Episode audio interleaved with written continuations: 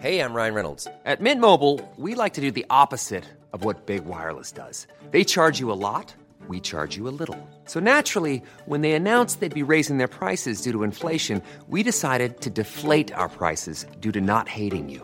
That's right. We're cutting the price of Mint Unlimited from $30 a month to just $15 a month. Give it a try at mintmobile.com slash switch. $45 upfront for three months plus taxes and fees. Promo rate for new customers for limited time. Unlimited more than 40 gigabytes per month. Slows. Full terms at mintmobile.com.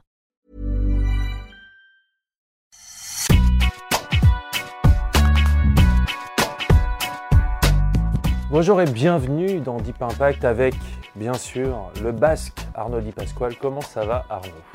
Salut Antoine, tu vas bien? Ça va bien? T'es pas trop fatigué les nuits, Indian West, tout ça, ça va? Écoute, non, non, non, c'était hyper euh, riche, intéressant. On va en parler Effectivement, on va en parler. Un Deep Impact, bien sûr, spécial Indian Wells. Aujourd'hui, c'est parti pour le warm-up, le sommaire de l'émission avec, dans le premier set, le sacre de Cameron Norrie.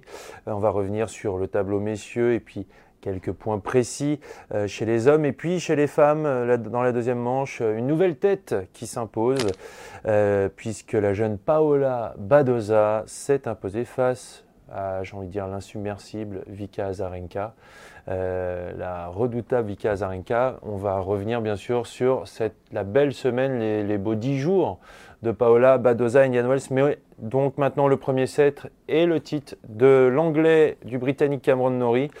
Euh, qui remporte le plus grand titre de sa carrière, euh, qui euh, dans l'ordre c'est défait de Tennis Sandgren, Roberto Bautista Agut, Tommy Paul, Diego Schwartzmann, Grigor Dimitrov et Nicolas Basilashvili en 3-7 en finale. Deep, tu as commenté ce tournoi sur les antennes d'Eurosport. Quel regard tu portes sur euh, la semaine, allez, la dizaine de jours de Cameron Norrie en Californie? Écoute, euh, comme ça là. Comme ça. Comme tu, ne m'avais pas envoyé les questions euh, au préalable, donc tout de suite, qu'est-ce que qu'est-ce que j'en pense? Ce que j'en pense, c'est que c'est la force du travail, de la persévérance, qui, qui, a payé en fait. Je sais pas, sur ces six matchs, on a quatre en 3-7 euh, il, a été guerrier, peut-être plus que les autres.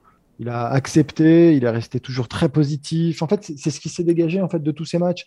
Euh, j'en ai commenté quelques-uns et euh, il n'y a rien. Enfin, comment dire, il n'y a rien.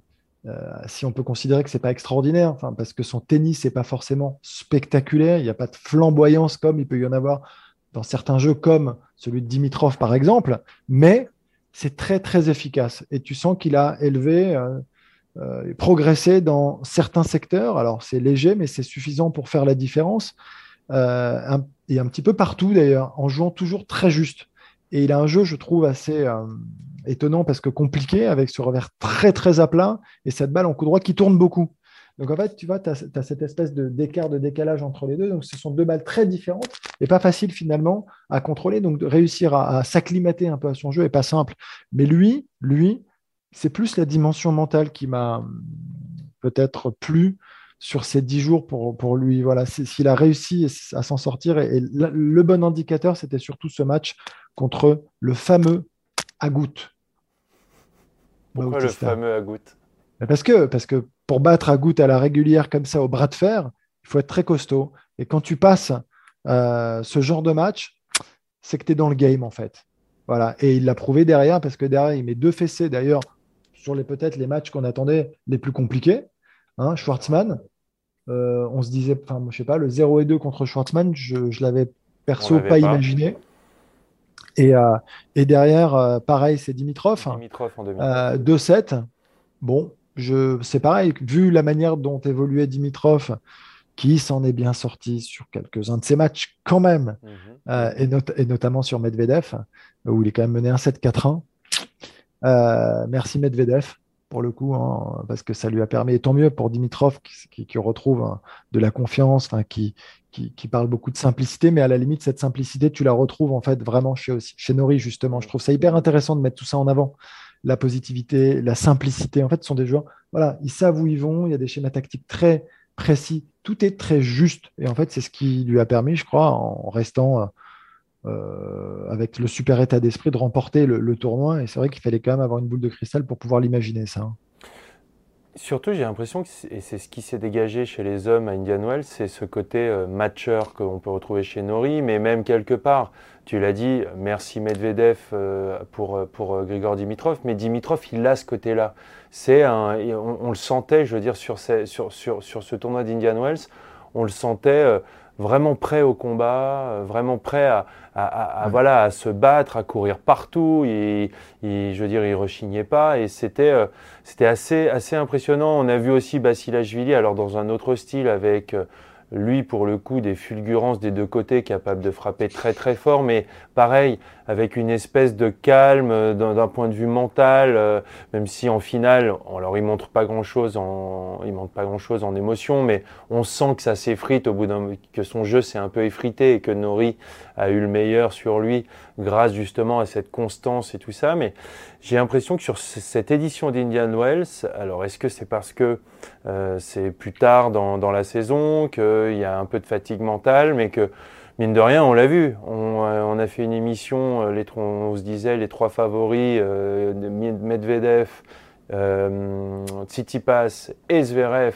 Ben, on attendait voilà, de, plutôt de ce côté-là qu'il soit dans le dernier carré au moins. Et puis bah, finalement, il n'y en a aucun des trois dans le dernier carré. Donc est-ce que ça n'avait pas été la prime justement à cette... on peut parler de résilience pour employer des nouveaux mots. Écoute, tu sais, dans l'année, j'ai toujours eu le sentiment, je ne sais pas si c'est qu'une impression et qu'elle est partagée euh, par toi, mon cher Antoine, que y a des, dans l'année, il y a des moments sur lesquels on peut attendre des surprises. Et ils sont assez rares, ces moments.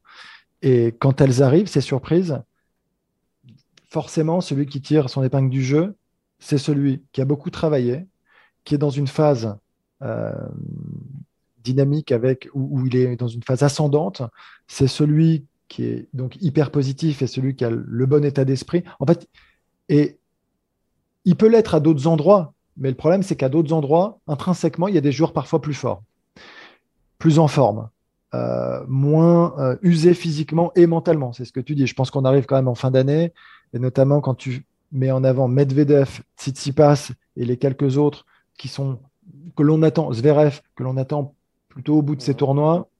Euh, là, tu vois, on est sur un tournoi qui a été euh, délocalisé, enfin, délocalisé, du calendrier en tout cas, qui a été déplacé.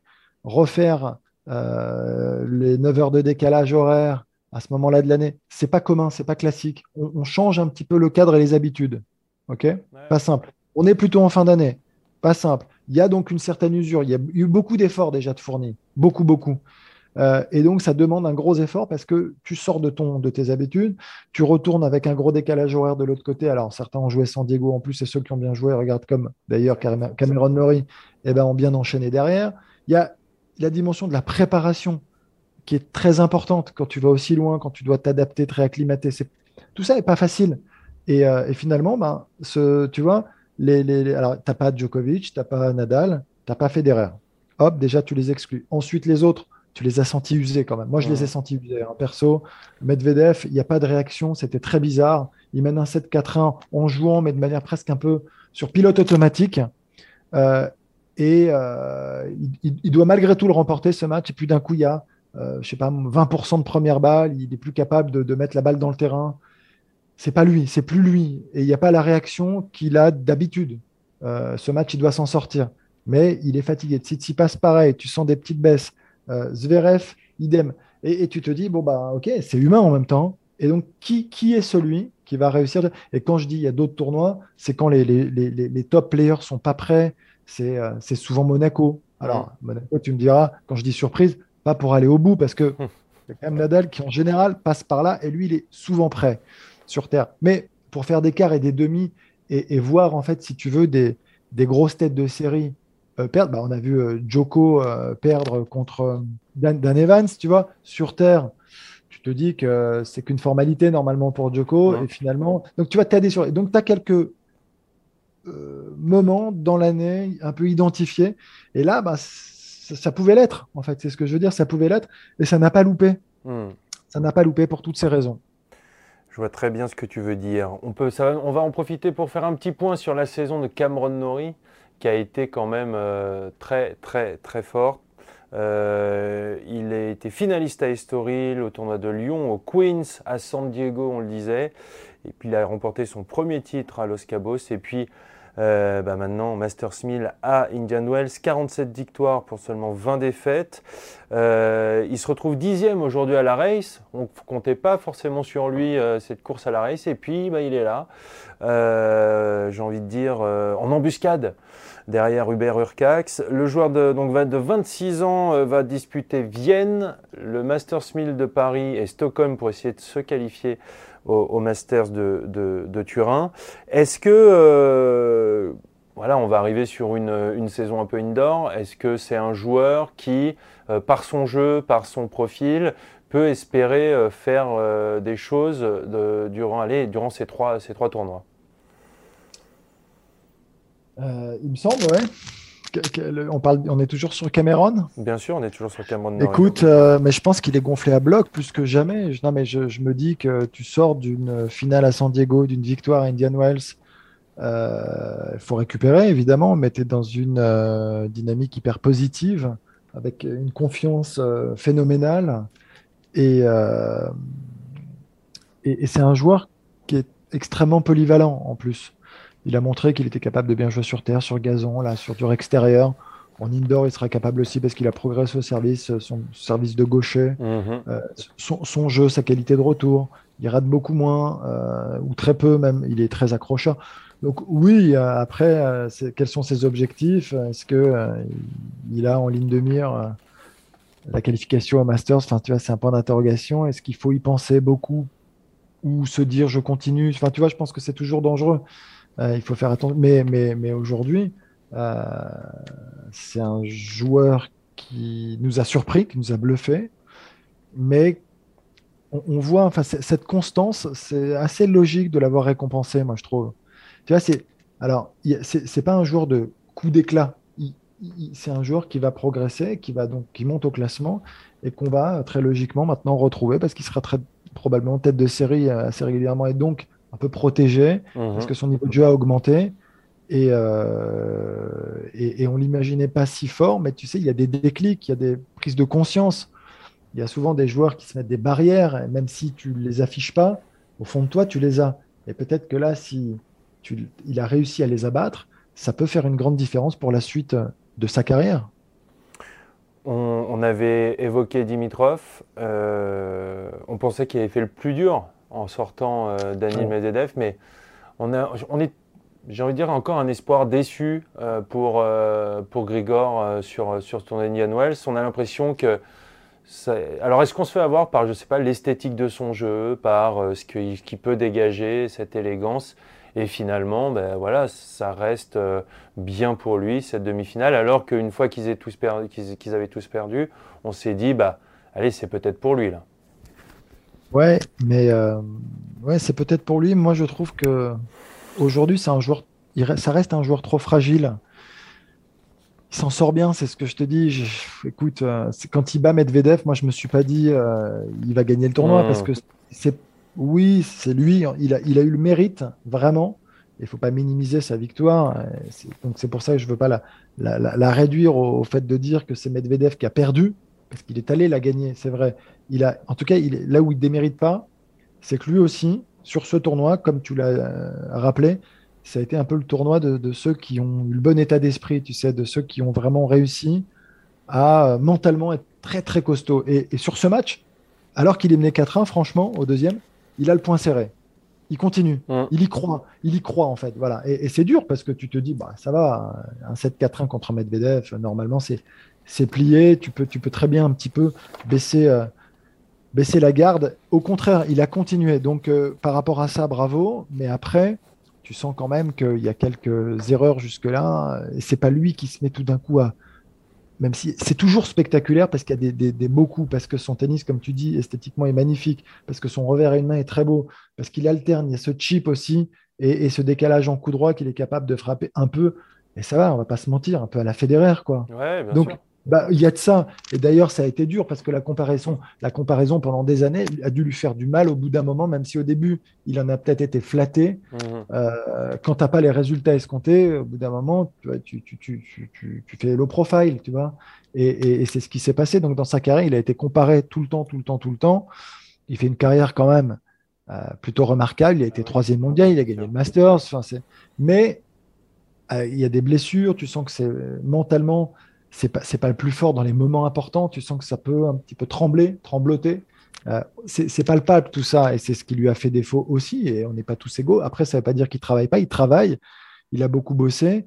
Et malgré tout, ça reste un, bon résultat pour lui aujourd'hui. On a eu des, surprises en Masters 1000 avec euh, Hubert Urcax. Alors, est-ce que c'est toujours une surprise après la saison qu'il a fait, mais avec ce titre Masters 1000 et Miami. On avait eu euh, Joe Wilfried Songa à Bercy, à, Toronto, pareil. Est-ce que c'est c'était pas juste un coup d'éclat, mais est-ce qu'on peut s'attendre à, ce que Norris soit un peu comparable? Il y a eu Ivan Jubicic à Indian West, il y a eu Jack Sock à Bercy en, en 2017 on voit que ce résultat de Cameron Norris imposé en Masters 1000, c'est un peu surprenant. Est-ce qu'on peut s'attendre à, d'autres Cameron Norrie euh, et, si oui, lesquels euh, dans, le, voilà, dans les joueurs qu'on a là, euh, dans, dans, le panel de joueurs qui sont allez, pas identifiés comme des grands, bien sûr les ultra favoris, mais même le, wagon d'après? Alors, je, vais te répondre très, très honnêtement. Non, je ne crois pas qu'on puisse s'y attendre parce qu'on ne s'y attendait pas. Donc, c'est par définition le principe même. Non, mais tu vois, je, non, mais c'est-à-dire que ça, ça, reste, euh, ça reste exceptionnel, je trouve. Là, ça reste exceptionnel. C'est, euh, tu retrouves aujourd'hui, sans parler de domination, il y en a qui sont un petit peu, malgré tout, un peu au-dessus en termes de niveau de jeu. Et euh, on, serait moins surpris de le voir gagner des 250 et des 500 que des 1000. Que, on sait très bien que les 1000, c'est plutôt les, le, le, top 5, le top 5, mhm. euh, et, que, et qui sont en général là et très motivés. Mais là, il y a un petit concours de circonstances, c'est ce qu'on disait sur euh, le fait que ce soit en fin d'année, le fait qu'il y ait cette érosion, un petit peu cette usure, le fait que, enfin physique et mentale, mhm. euh, le fait que Joko joue pas, enfin tu vois, enfin tout ça, ça, ça, y contribue. Et mais, mais après, euh, c'est la preuve en tout cas, ça peut donner des idées à, plein de joueurs, c'est la preuve que, que l'écart n'est pas si important entre aujourd'hui et que la densité est de plus en plus euh, ouais, importante aussi entre un, top 10 et un joueur qui est entre 20 et, entre 20 et 50 même. Hmm. Tu vois, je, pense que ça veut aussi dire ça. Ça veut aussi dire ça. Euh, après, euh, après des joueurs qui sont installés. Je pense, je pense qu'il faut des déclics, en fait. Moi, sais ce que je te dis. Je pense qu'il faut des prises de conscience. Il faut, faut, comprendre, il faut se dire que c'est possible. Et tout ça, c'est très dur. Mmh. Quand tu es sur le circuit, que tu perds quand même chaque semaine, parce que globalement, bah, les tournois, tu, tu, sors plutôt perdant chaque semaine. Euh, et donc, il y a un moment où te, te dire que c'est accessible, il faut, je sais pas, cette, cette espèce d'étincelle. Il faut des sensations, il faut une victoire en particulier. Et ça peut, ça peut débloquer plein de choses. En tout cas, on vous parlait donc des top joueurs, euh, Djokovic, Medvedev, Tsitsipas, Zverev, un peu le Big Four de cette année. Ce ils ont déjà, eux, verrouillé leur place euh, au Masters euh, cette année. Donc, ces places-là ne sont plus à prendre. On peut passer à la deuxième manche, au deuxième set, et puis le titre de Paola Badoza euh, qui s'impose en 3-7 en plus de 3 heures de jeu euh, face à Victoria Azarenka dans une euh, magnifique finale. Badoza qui a battu quatre joueuses du top 20 sur le, chemin de son titre. Elle avait quitté son coach juste après les Jeux Olympiques et puis elle en a donc pas eu besoin pour remporter euh, le plus grand titre de, sa carrière. Elle avait remporté son premier titre cette année à Belgrade, c'était en mai. Grosse saison hein, pour Paola euh, Badoza, 41 victoires, 15 défaites, et puis encore une nouvelle tête bah, qui confirme un petit peu ce que l'on dit euh, dans toutes nos émissions, c'est que bah, le niveau chez les femmes est très homogène. On l'avait vraiment découvert cette année après son, quart de finale à Roland Garros. Dernière stat, c'est la première espagnole à s'imposer dans le tournoi californien. Euh, voilà, Paula Badoza, euh, alors elle est un peu plus vieille entre guillemets que les révélations Raducanu et Leila Fernandez, Mais mine de rien, ça fait, après Roland Garros, là, un très gros titre, bah, ça fait une joueuse de plus qui, est capable d'aller gagner des gros titres chez les femmes. Ouais, je peux que souscrire à ce que tu dis. Ouais, ça fait une joueuse de plus. Après, euh, à la différence, justement, que qu'elle a mis du temps, mais que c'était une jeune joueuse très prometteuse qui était, qui était attendue hmm. malgré tout et qui finalement euh, sortait un peu du scope en se en, par, rapport à ça, dans, le sens où c'était assez presque étonnant de ne pas la voir euh, arriver plus tôt, euh, parce qu'elle a quoi 23 ans aujourd'hui, c'est ça? À 23 ans, mais euh, il y a eu des étapes. Donc elle en parle d'ailleurs assez euh, ouvertement, assez compliqué. Elle parle de dépression. Je trouve que c'est d'ailleurs assez courageux de, sa part de le dire de, cette manière. mais, donc, elle a été freinée et dans, sa progression, elle qui avait gagné, je crois, Roland en junior en 2015. Tu vois, il y, a quand même, elle était prédestinée à ce genre de, victoire. Mm. Mais en fait, c'est aussi un petit peu comme ce qu'on disait finalement pour les garçons. Euh, il y a eu des phases très compliquées, il y a des remous, il y a des parcours qui ne se ressemblent pas. Et ça fait partie aussi euh, du charme du sport et des difficultés du sport. Mais c'est comme ça que ça se passe. Enfin, ça serait trop simple, en fait, si euh, tout était tracé, tu vois, pour tout le monde de la même manière, parce que tu passes dans cette case, ça veut dire que tu vas dans l'autre et que tu la coches et que c'est bon et que c'est c'est pas bon à chaque fois. Tu peux mm. passer plus de temps dans une, dans une période que d'autres. Et, elle, c'est ce qui s'est passé. Elle a, elle, a, souffert, elle a eu des difficultés, elle a su rebondir, elle a su euh, se remettre euh, dans, dans, le chemin du, du, du travail et, euh, et, de et, retrouver des ambitions importantes. Mais ça lui a pris du temps. Après, tennistiquement, c'est presque, je sais pas, comme là, je me dis, quand je vois un certain nombre d'extraits de, de matchs je me dis, c'est monstrueux, elle joue super. Comment c'est pas arrivé plus tôt? Je sais pas, mais moi, c'est plus ça qui, est assez surprenant à 23 ans. Tu vois, qu'est-ce qui s'est passé? Qu'est-ce qui s'est produit? Et on peut se dire ça, tu as raison, sur l'US Open aussi, quand on voit les petites, sauf qu'elles sont toutes jeunes et elles arrivent. Là, elle a 23 ans et euh, tu te dis qu'elle devait jouer tennistiquement quand même de la même manière. Sauf qu'il n'y avait pas la confiance, il n'y avait pas. Euh, elle, y croyait certainement peut-être moins, tout simplement. Et c'est pour ça que c'est l'environnement, l'entourage. Tu parlais du coach euh, et de l'entraîneur. Je pense que tout, cet environnement, quand tu n'es pas bien et que c'est un sport vraiment très solitaire, qui, est très, qui peut être très difficile, est, essentiel. Hmm. C'est essentiel. En tout cas, elle a, elle a, réussi à battre la revenante, l'incroyable combattante Vika Azarenka, qui, elle, s'était déjà imposée deux fois euh, à Indian Wells. 32 ans, ancienne numéro 1 mondial, 26e aujourd'hui.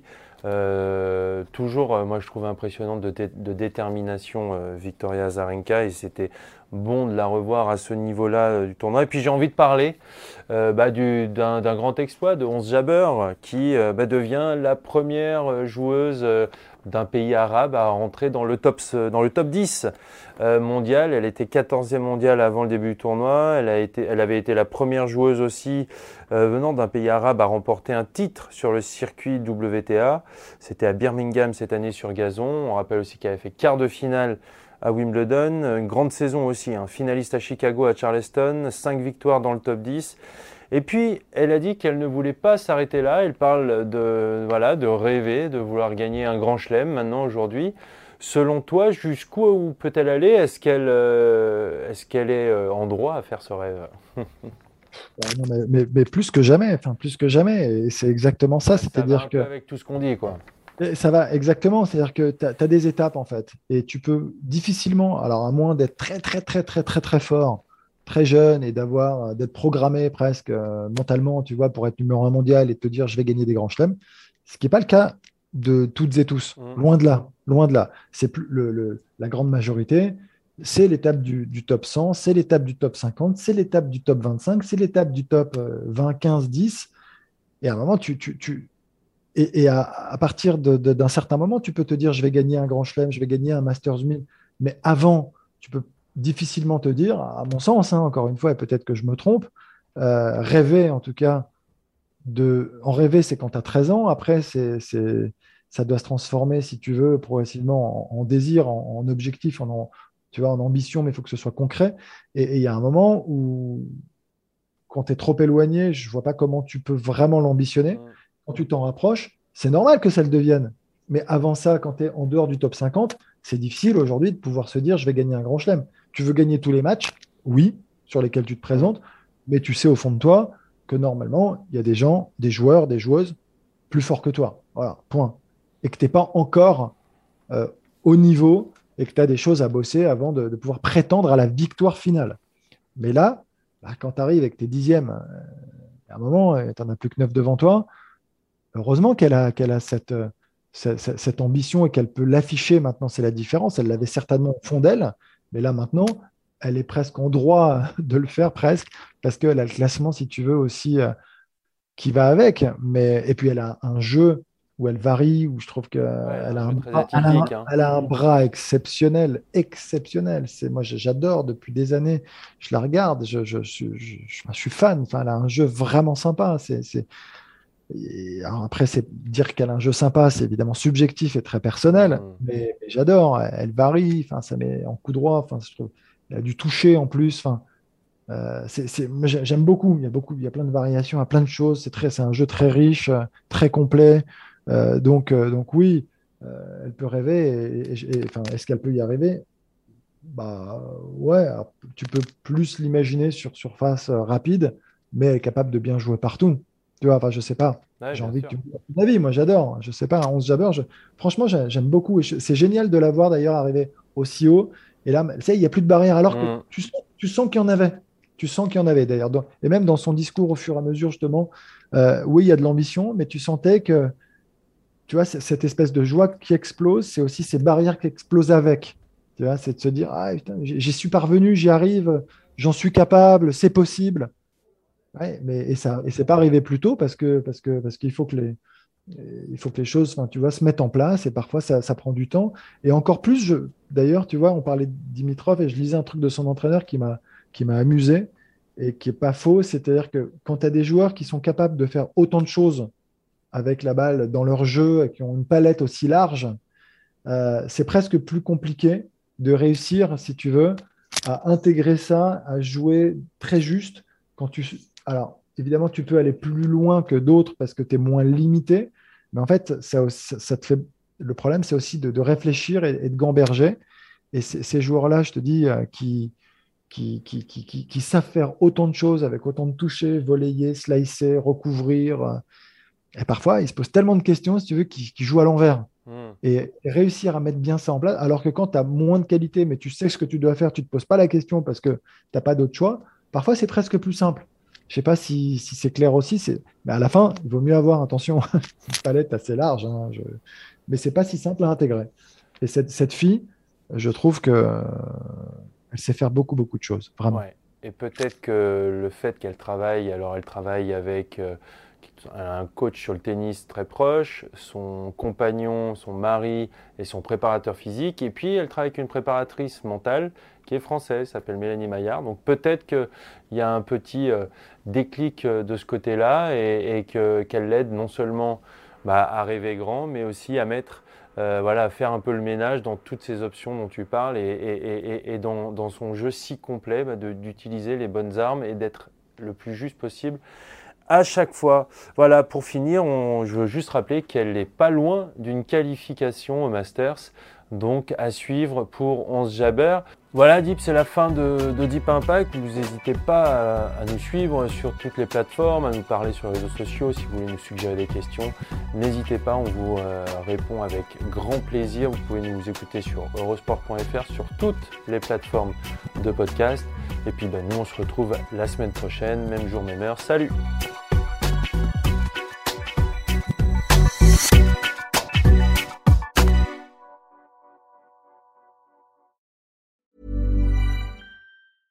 Hey, it's Paige DeSorbo from Giggly Squad. High quality fashion without the price tag. Say hello to Quince. I'm snagging high-end essentials like cozy cashmere sweaters, sleek leather jackets, fine jewelry, and so much more. With Quince being 50 to 80% less than similar brands. And they partner with factories that prioritize safe, ethical, and responsible manufacturing. I love that. Luxury quality within reach. Go to quince.com slash style to get free shipping and 365 day returns on your next order. Quince.com slash style.